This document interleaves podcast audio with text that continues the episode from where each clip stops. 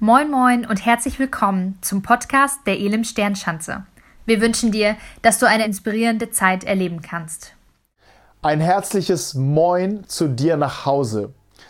Ich möchte dich mit hineinnehmen in aktuellen, aktuelle Geschehnisse und in eine Aktion, die wir in den nächsten Tagen planen. Hey, es ist kein Geheimnis, am 01.01.2021 starten wir die Doc 1 Kirche.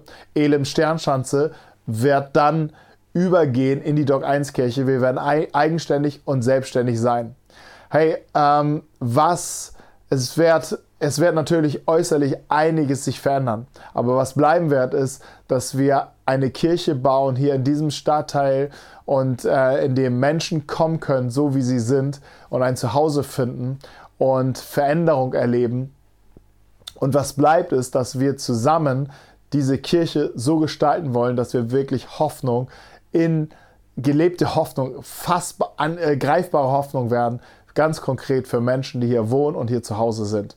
Hey, dafür sind wir angetreten und das wird, werden wir weiter ausbauen und entwickeln.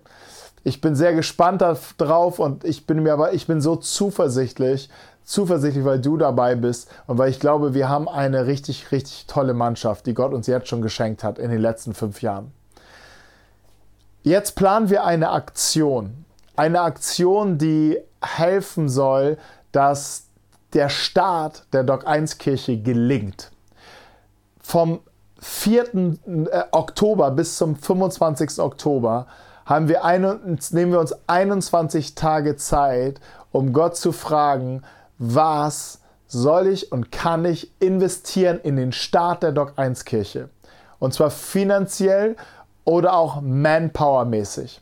Was kann ich investieren, dass der, der Start der Doc 1 Kirche wirklich gut funktioniert? Denn wir haben einiges, was wir jetzt schon in die Wege leiten. Und das sind genau, also ganz konkret drei Dinge, für die wir, die wir vor Augen haben. Erstens Räumlichkeiten.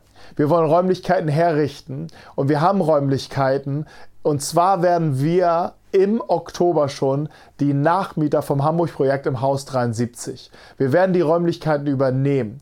Ähm, wenn du noch nicht da warst, es sind über 240 Quadratmeter, ähm, ein, ein Loft und in dem können wir da kann, können wir Herzschlag- und Visionsgottesdienste machen, Gebetsabende, unsere Jugend kann dort stattfinden. Aber wir wollen diesen Ort herrichten als ein Ort, an dem Menschen andocken können aus dem Viertel. Wie wir das genau machen und was genau passiert, das ist noch nicht ganz konkret, aber es ist das, was auf unserem Herzen liegt. Wir wollen diese Räume herrichten, wir, wollen sie, wir müssen sie auch renovieren.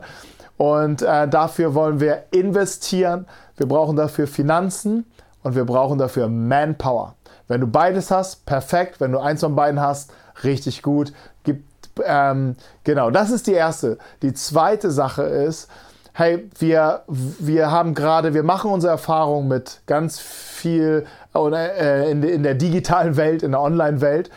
Und wir sehnen uns natürlich alle danach, dass wir wieder zurückkommen in, in, eine gewisse Normalität und uns treffen können. Auch wir als Doc 1 Kirche werden Gottesdienste haben, wo wir uns treffen, wo wir uns umarmen, wo wir uns freuen.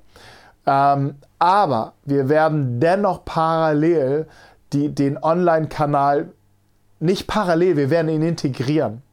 Online wird für uns ein Standard werden für die nächst, äh, als, als nächster Schritt. Und wir wollen die Doc 1 Kirche so aufbauen, dass sie sowohl ähm, live treff, zum Treffen ist, anfassbar ist, aber auch immer online präsent ist, weil es werden Menschen da sein, die werden nicht ohne weiteres in irgendwelche Gottesdienste gehen. Sie werden nicht ohne weiteres irgendwelche Angebote wahrnehmen. Sie werden aus unterschiedlichen Gründen, aber über den Online-Kanal könnten ist die Möglichkeit groß, dass Menschen diesen Schritt als erstes nehmen. Wir wollen ihn nutzen, wir wollen ihn anbieten, wir wollen das ausbauen und wir wollen den, unser Online-Format ausbauen. Wir haben tolle Leute, die dort schon investieren und wir wollen jetzt Technik ähm, hinein, neue Technik besorgen und organisieren, dass wir in dem Start, in der Startphase der 1 auch in diesem Format stabil sind. Und das dritte, was so ein bisschen hineinspielt, ist unsere Öffentlichkeitsarbeit als Doc 1 Kirche. Hey, die Welt ist ohne digitaler Welt nicht mehr zu denken. Und wir wollen auch dort wirklich präsent sein durch unsere Online-Formate, aber auch optisch, Homepage, Social Media und mit, einem, mit einer Wiedererkennung, dass Menschen sehen, okay, das ist die Doc 1 Kirche. Da kann ich andocken, da kann ich hinkommen, das kann ich teilen, das finde ich wieder. Und da haben wir auch tolle Leute. Wir sind gesegnet mit tollen Menschen. Die haben super Ideen. Und wir wollen dort auch ähm, jetzt äh, Finanzen freisetzen, dass all die Träume wirklich umgesetzt werden können und wir einen guten Start in Dog 1 Kirche haben. Hey, ich möchte dich einladen, wirklich in diesen Tagen am 4., vom 4. bis zum 25. Oktober, wirklich Gott zu fragen, was ist mein Beitrag? Was ist mein Beitrag? Was, was kann ich finanziell hineingeben in die Doc 1 Kirche? Was kann ich manpowermäßig in die Doc 1 Kirche hineingeben? Wie kann ich das unterstützen, sodass wir einen, einen richtig soliden, stabilen Start im Januar haben werden und dann tolle Dinge sehen werden, die Gott für uns vorbereitet hat. Vielen Dank, dass du am Start bist und diese Zeit genommen hast, das Video hier anzuschauen. Und ich hoffe, wir sehen uns bald live wieder und hab ein richtig starkes Wochenende. Diesen Sonntag ist Erntedank. Unser Dankgottesdienst findet natürlich jetzt in einem ganz kleinen Setting statt. Aber ähm, ich bin froh und dankbar, dass wir in dieser Zeit trotzdem zusammen unterwegs sind. Gott segne dich. So, hallo, herzlich willkommen zur Predigt heute über Matthäus 7. Wir sind ja bei der Bergpredigt und wir haben Kapitel 4, nee, Kapitel 5, 6 und 7 und wir haben das überschrieben von Jesus lerne. Nun sind wir die letzten zwei Kapitel schon durch und jetzt fangen wir heute an mit Kapitel 7, Vers 1 bis Vers 6. Da geht es im Wesentlichen um einen Tatbestand, der heißt, dass wir nicht richten sollen. Das ist natürlich die Frage, was das ist. Jesus äh, spricht in der Bergpredigt zu Jüngern, zu Menschen, die ihm nachfolgen. Er sagt, er ging auf einen Berg und seine Jünger setzten sich und er lehrte sie vieles und das ist so ein Lehrabschnitt für Jünger. Wir sollen nicht richten. Die Bergpredigt ist so ein ganz intensiver und dichter Text. Jesus spricht in Kapitel 6 und ich blende noch mal ein bisschen zurück, damit wir den Zusammenhang haben. Er spricht in Kapitel 6 über das neue Leben aus Gott. Dabei geht es immer um etwas Inneres, etwas, was in unserem Herzen passiert, was nicht äußerlich gelebt werden soll. Er sagt, seid nicht wie die Heuchler. Also tut nicht so, als ob. Äh, sprecht nicht lange Gebete, damit sie die Leute hören und sagen, Mensch, der betet so schön gebt Almosen äh, und lasst die anderen das nicht sehen. Also äh, unterstütze Menschen, aber posaun das nicht überall raus. Und dann auch mit dem Fasten, dann geh nicht so leidend durch die Gegend, wenn du dich Nahrung enthältst, einfach um vor Gott zu kommen, sondern tu das in deinem Herzen. Das ist das innere Leben. Das sind so die drei Dinge. Also das Geben, das Beten und auch das Fasten.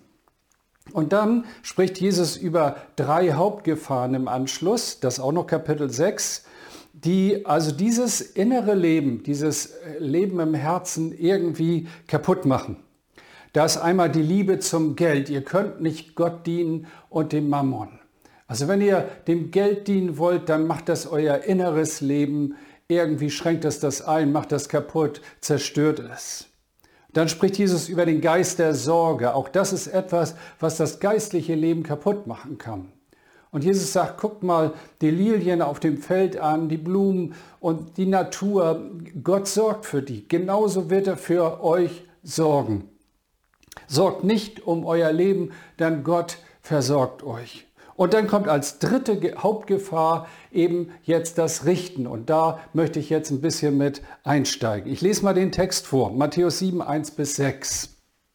Richtet nicht, damit ihr nicht gerichtet werdet. Denn so, wie ihr über andere urteilt, werdet ihr selbst beurteilt werden. Und mit dem Maß, das ihr bei anderen anlegt, werdet ihr selbst gemessen werden. Wie kommt es, dass du den Splitter im Auge deines Bruders siehst, aber den Balken in deinem Auge nicht bemerkst? Wie kannst du zu deinem Bruder sagen, halt still, ich will dir den Splitter aus deinem Auge ziehen und dabei sitzt der Balken in deinem eigenen Auge? Du Heuchler, Zieh zuerst den Balken aus deinem eigenen Auge, dann wirst du klar sehen und kannst den Splitter aus dem Auge deines Bruders ziehen. Und dann kommt noch ein eigentümlicher Vers, der aber auch dazu gehört, gebt das Heilige nicht den Hunden, werft eure Perlen nicht vor die Schweine, sonst könnten, sie könnten sonst eure Perlen zertrampeln und sich dann gegen euch selbst wenden und euch zerreißen. Das sind Aussagen, die eigentlich richtig schwer wiegen, relativ deutliche, kompakte Aussagen. Niemand von uns kann sich eigentlich freisprechen davon, dass er nicht schon andere be- oder verurteilt hat, im bösen Sinne auch, oder ihm Unrecht getan hat. Und jeder von uns hat wahrscheinlich auch schon unter den Beurteilungen und Verurteilungen und Bewertungen von anderen äh, zu leiden gehabt. Es scheint so irgendwie das Normale, das gehört zu uns, dass wir anklagen, beurteilen und verurteilen. Zum Beispiel über die Politik, was der macht und was die macht und der Abgeordnete und äh, zum Stück leben auch die Zeitungen ja davon. Was waren die Professoren? Die haben keine Ahnung. Der Nachbar, über den man sich aufregen kann, weil er nicht das macht, was wir so für normal halten und dann ist er eben komisch und dann richten wir oder wir beurteilen. Oder wir beurteilen das Äußere vom Menschen, auch etwas, was immer wieder vorkommt. Wir, wir halten uns auf über Verhaltensweisen, wie benimmt der sich, das ist doch nicht normal. Oder wie Menschen ihr Leben führen, einfach Lebensgewohnheiten. Wir urteilen über andere Gemeinden, was in ihrer Lehre nicht in Ordnung ist oder was in den Abläufen ja anders gemacht werden müssten. Wir, wir richten über Pastoren und äh, beurteilen, wie sie ihren Alltag einzuteilen haben und ob sie ihren Dienst gut machen oder nicht. Wir sitzen zu Gericht manchmal über Kirchen und sagen, da ist alles geistlich tot. Die Alten sitzen zu Gericht über Jüngere und die Jüngeren finden die Alten komisch und auch ihre Verhaltensweisen. Und hier setzt Jesus jetzt einen Punkt und sagt, lass das nach, richte nicht im endgültigen Sinne, richte nicht damit du nicht gerichtet wirst.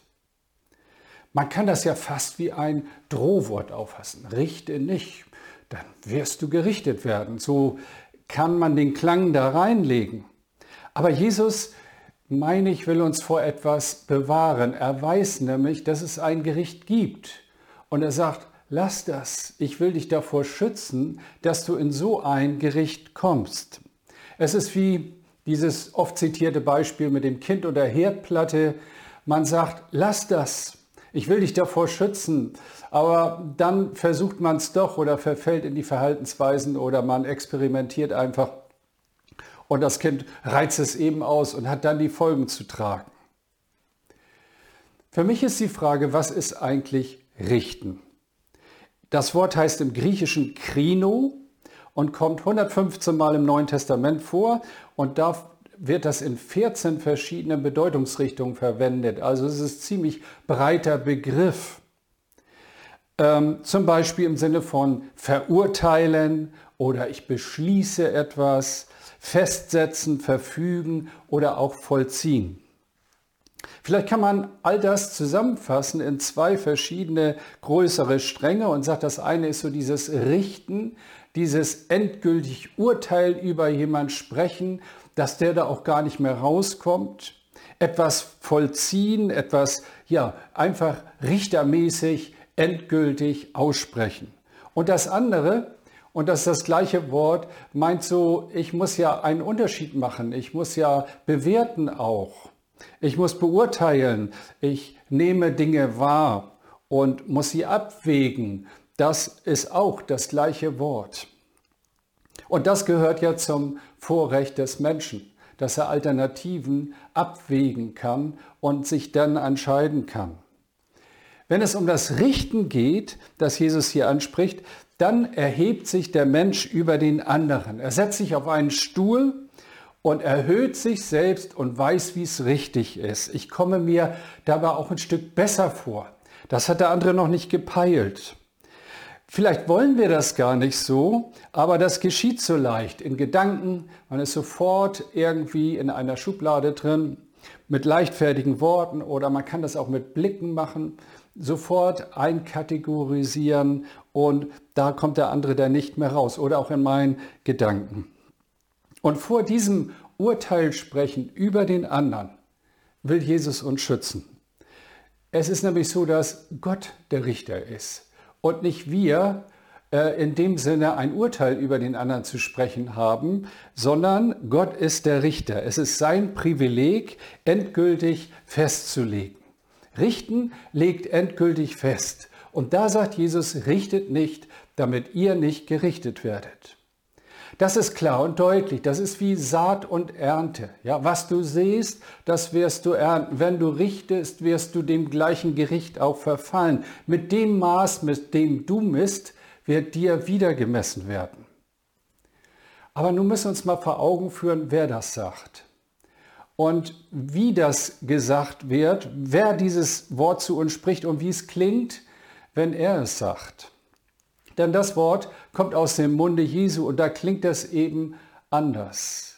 Das sagt der, der im Namen der Vergebung zu uns gekommen ist und eben nicht als Richter, der sein Leben für all unsere Sünden gegeben hat. Der spricht dieses Wort.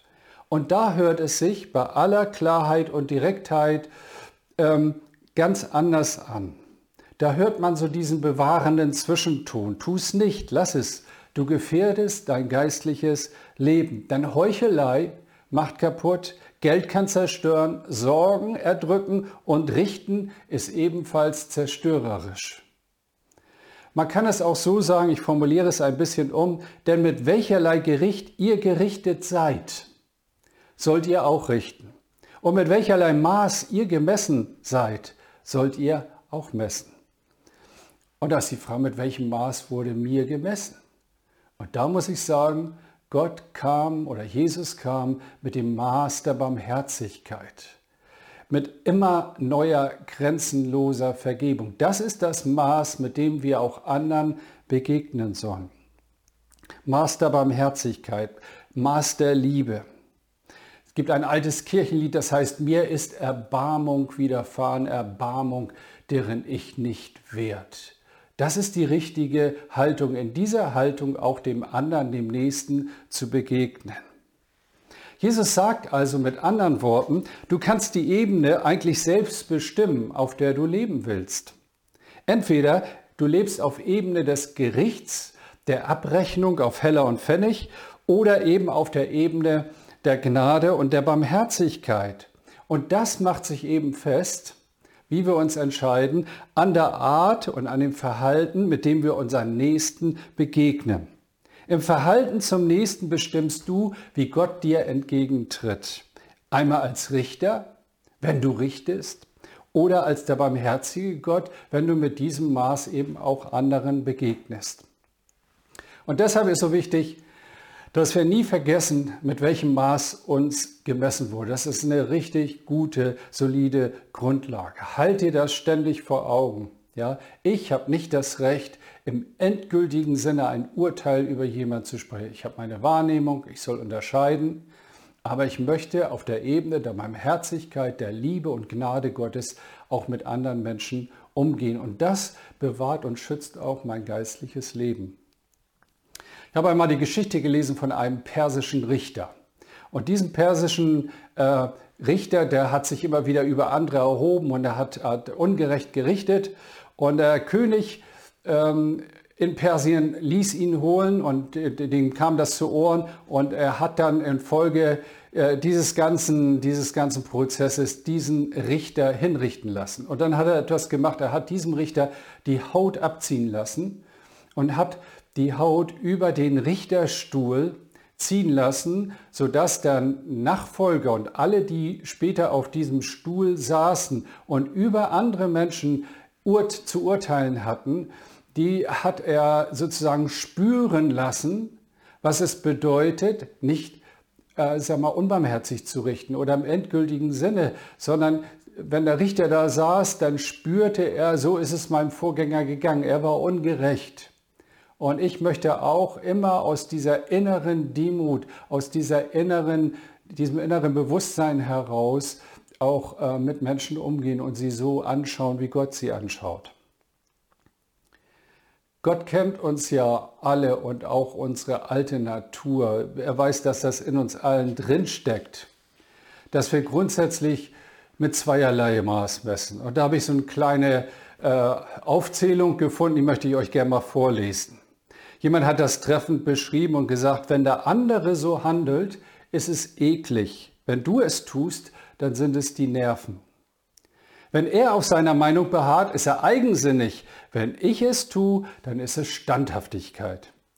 Wenn er deine Freunde nicht mag, dann hat er Vorurteile. Wenn du seine nicht leiden kannst, dann beweist du Menschenkenntnis. Wenn er versucht entgegenzukommen, will er sich einschmeicheln. Wenn du es tust, dann bist du taktvoll. Wenn er Zeit braucht, etwas zu tun, ist er tödlich langsam. Wenn du Ewigkeiten brauchst, dann handelst du überlegt. Wenn er sich an Kleinigkeiten klammert, ist er verschroben und pedantisch. Wenn du es tust, bist du gewissenhaft. Und so ließe sich die Reihe immer noch fortsetzen mit allen möglichen Bezügen. Zweierlei Maß. Jesus gebraucht hier einen der genialsten Vergleiche, und zwar vom Splitter und vom Balken. Und damit bringt er die Sache eigentlich total auf den Punkt. Das eine, er spricht die Größenunterschiede an. Beides ist ja Holz, beides gehört nicht in unseren Körper, beides ist ein Fremdkörper und macht Mühe. Jeder, der schon mal einen Splitter so in dem Finger hat, der weiß, ähm, das ist unangenehm und das Ding muss raus, sonst entzündet sich das und erst dann kann das heilen. Aber ein Balken im Auge, das muss man doch merken. Ich habe ja viele Jahre in einer Tischlerei gearbeitet und ich weiß, was ein Balken ist. Und stellt euch mal vor, man hat jetzt hier so ein Balken im Auge drin stecken. Das tut doch weh. Da äh, kann man sich nicht frei bewegen, wenn er so zwei Meter aus dem Auge guckt. Das muss man doch mitkriegen. Und Jesus sagt, das kriegst du nicht mit. In Bezug auf die eigene Wahrnehmung sind wir sowas von blind. Aber die Kleinigkeit beim anderen, dieser kleine Splitter, ja, der, den sehen wir, den pulen wir raus, äh, auf den fixieren wir uns und benennen das dauernd. Also irgendwie verliert man offensichtlich, und das sagt uns dieses Gleichnis, ähm, das Gefühl für die richtigen Größenverhältnisse. Jeder von uns hat auch den gleichen Fremdkörper im Auge. Alles, das macht Mühe. Im Auge, das ist das empfindlichste Organ. Und Jesus will sagen, so wie das Holz im Auge Schmerzen und Mühe und Not verursacht, so ist die Sünde auch wie ein Fremdkörper in uns eingedrungen, in das empfindlichste Organ. Man kann es auf das Herz beziehen und sagen, da sitzt die Sünde und macht uns Mühe, und zwar allen gleichermaßen. Ein Holz im Auge, das muss man doch merken. Nur mit der Beurteilung der Größe verfällt der Mensch so leicht in Heuchelei. Siehe, ein Balken steckt in deinem Auge. Das muss Gott uns sagen. Vielleicht müssen wir das auch einander sagen, da wo uns etwas auffällt. Es geht auch darum, die Dimension der eigenen Schuld zu erkennen. Und es ist eines der schwierigsten Dinge, auch ähm, den Bruder am Auge operieren zu wollen. Überhaupt, wen lasse ich an mein Auge? Ich kann mir das nicht gut vorstellen. Selbst der Arzt der mich untersucht und der da was reinspritzt und ausleuchtet. Ich meine, das reicht doch schon, aber dann operieren, rausziehen. Wen lassen wir da schon gerne ran? Ein kleiner Fehler und die Sache wird noch schlimmer als vorher. Und miteinander geht es uns doch ganz genauso. Äh, wurde jemand gefragt, ja, wie ist denn gegangen die letzten Jahre? Ja, ich habe mich so verändert. Und dann kommt die Nachfrage, und worin? Ja, ich sehe die Fehler der anderen jetzt viel klarer. Leute, das ist genau das, wie es nicht sein soll. Es ist eines der schwierigsten Aufgaben, jemand zurechtzuhelfen, ihn auf seine Sünde anzusprechen, ihn auf eine Verhaltensänderung oder Gedankenänderung anzusprechen. Es braucht ganz viel Vertrauen. Es braucht wirklich auch diese Demo, dass ich dem anderen in dieser Haltung begegne und es braucht eine behutsame Hand und heilsame Worte. Jemand verändern zu wollen, ist vielleicht ein gut gemeintes Vorhaben. Wir sagen, halt, ich will doch nur, ich will doch nur den Splitter rausziehen. Ich sehe doch, dass du dich quälst.